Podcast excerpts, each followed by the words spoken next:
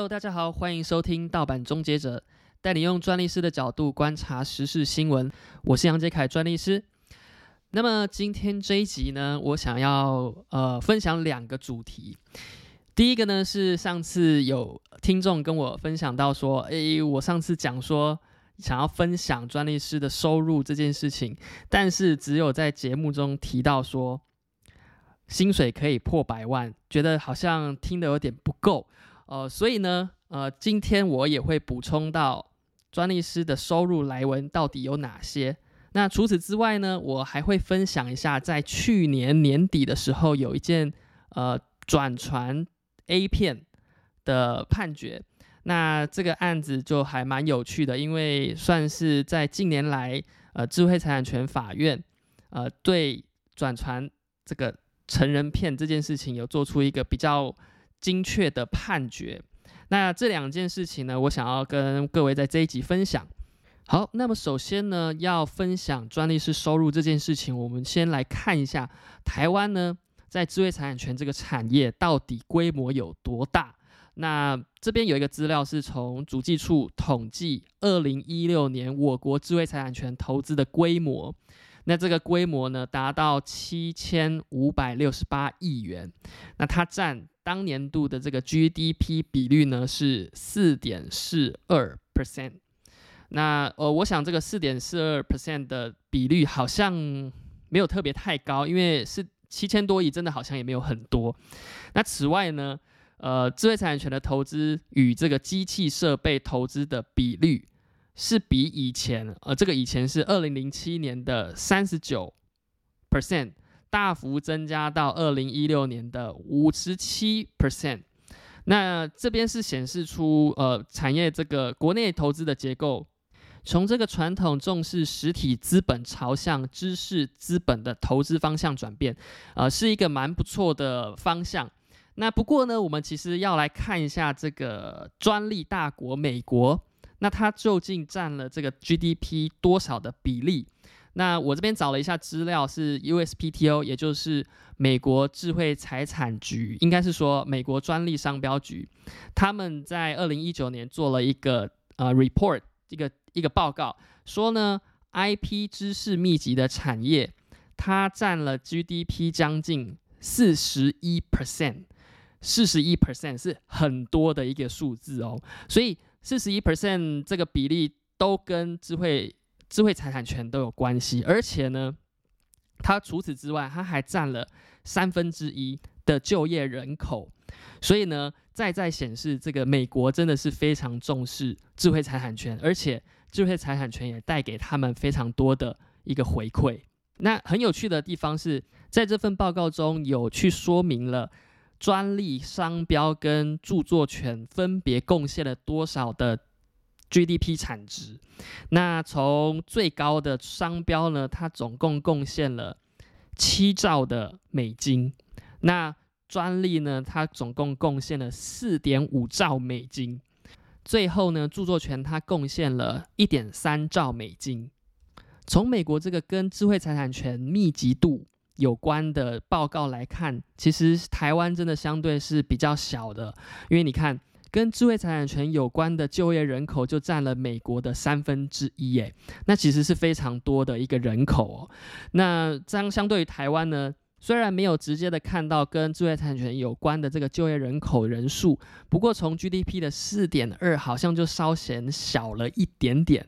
所以从这样的一个结果来看，智慧财产权其实它可以发展的非常蓬勃，就像美国一样。不过台湾确实是一个还在。发展智慧财产权的国家，其实讲到这边，大家应该会好奇说，为什么可以差这么多啊？那我觉得这边可以跟各位说明一下，专利师可以在一个产业里面扮演什么样的角色？我们可以透过从呃智慧财产权这样子的一个呃产业来拆分，说到底有哪些公司会存在这样子一个产业链里面。其实像呃我们之前有提到说，呃专利它在实施的过程中，你要去用专利这件事情的时候呢，它确实是需要一些前期的分析，呃，甚至是一些专利它是不是有效啊，呃，或者是说你要告别人之前，你要证据收集啊，像这样子的呃动作呢，它都会可能牵涉到成立一间公司，专门在做这些事情。除此之外呢，譬如说像征信、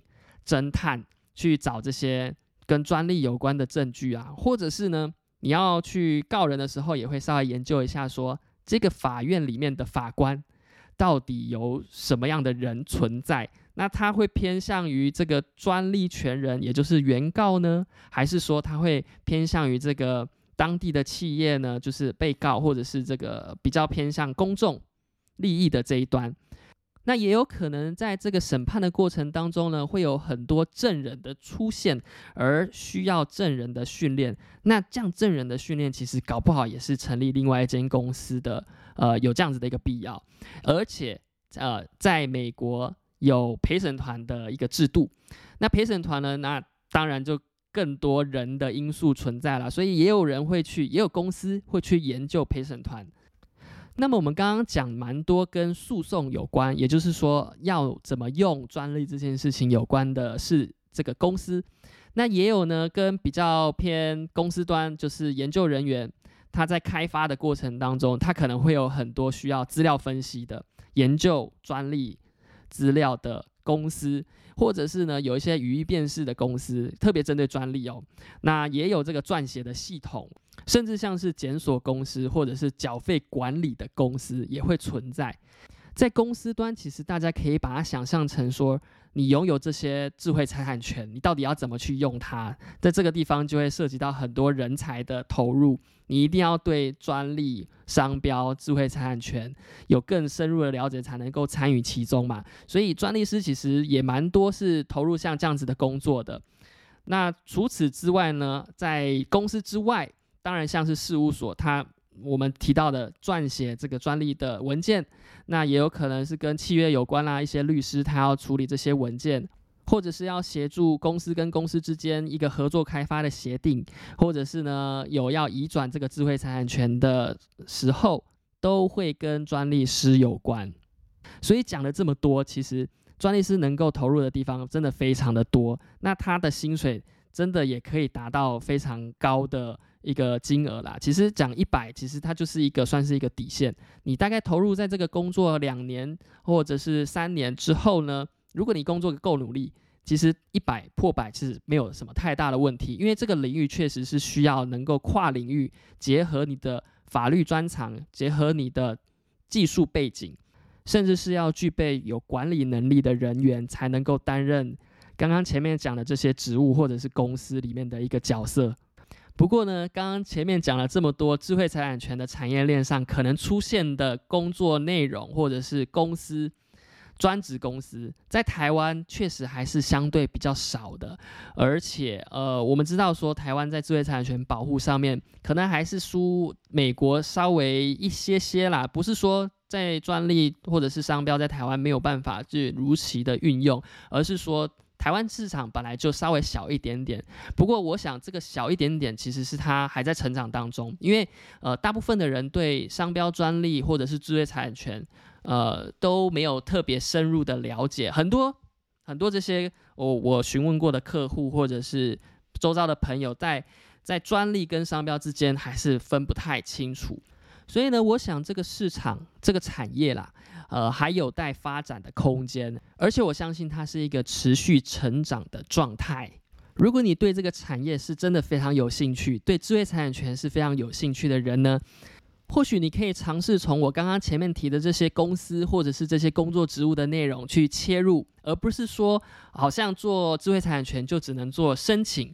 做智慧财产权申请的工作内容。好啦，今天讲了十分钟，还没有讲到我们今天想要讨论的这个新闻内容。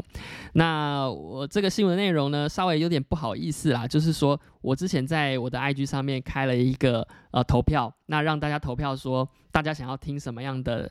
呃新闻内容。那其中呢有一题是转传 A 片到底有没有犯法？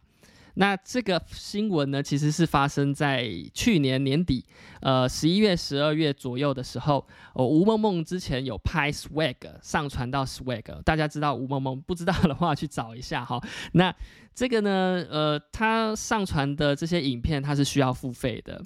所以呢，有人就付费了。那这个付费的人呢，就也很热心的。呃分享到了赖的群组里面，那供成员去观看。那吴梦梦听到这个事情，当然是非常的不爽啦，所以呢，他就向这个呃转传这个人姓呃刘姓男子提告。那地院呢，这个嘉义地院就认为说，色情著作其实是也有著作权的，而最后判定这个刘姓男子呢拘役四十天，那得一颗罚金。那这个判决呢，就进一步说到了刘姓男子，其实他说。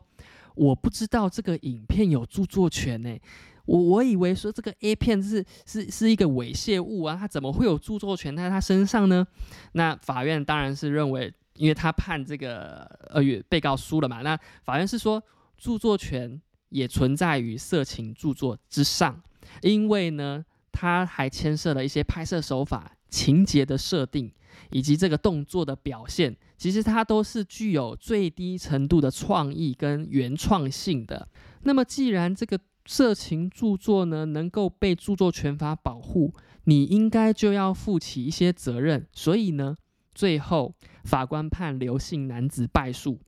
好了，那透过这个新闻呢，我们可以学到什么事情呢？其实这边想要先提醒各位一下，是说，如果你在转传这些别人的作品或者是影片。呃，音乐档的时候呢，都要特别小心，说这些影片或者是音乐是不是有著作权法所保护的内容呢？如果可能有的话，可能有哦，因为我想大家在判断它是不是受著作权法保护这件事情上，可能都会非常的吃力，所以你只要有一点点迟疑，就尽量不要去转传别人的作品、影片、音乐或者是图片、照片。这时候呢，其实你可以稍微带一句，是说，呃，我可不可以转传你的照片呢？我可不可以转传你的作品？其实像这样子的一个询问行为，如果他说可以，你就转传没有关系。那如果他说呃不太方便，其实你也有非常礼貌的去询问他的时候呢，通常啦回答应该都会是非常乐意的，因为著作权人他其实非常希望我的作品能够广为人知的。那像是吴文梦这个例子啊，因为他是要付费的，他他总是要赚钱的嘛。那你这样子转传的行为，其实是对著作权人、对创作人是一个非常大的伤害。这也是呃为什么著作权法会有一个刑责的原因。那其实这个新闻呢，不仅涉及了著作权法，它还可能涉及了刑法本身就去限制了散播公然猥亵文字、图片、影片的行为。那这个是规定在刑法的第两百三十五条。不过很有趣的是说，这一条的规定呢，它最高的刑责是两年，而著作权法的刑责是三年。所以最终呢，法院用了著作权法来判这个刘姓男子有罪，那他可以一颗罚金啦。不过这边可能就有听众会想要问说，所以我就不能看 A 片吗？或者是说我不能传给我的好朋友去看 A 片吗？那当然，你看 A 片这件事情其实是呃没有犯法的。你在网络上看 A 片其实是没有犯法的。那如果呢，你有转传这个行为，它其实构成了著作权法上 copy 重置的行为，就有可能会有前面所提到的罪责。那有些听众说：“哇，惨了惨了惨了，我现在就不能分享给我的好朋友看了吗？”呃，是这样子的，没有错。呃，就算你分享的是日本来的。进口的这些影片呢，其实越来越多日本的厂商在台湾是有去提出这样子的法律行动，维护他们的智慧财产权。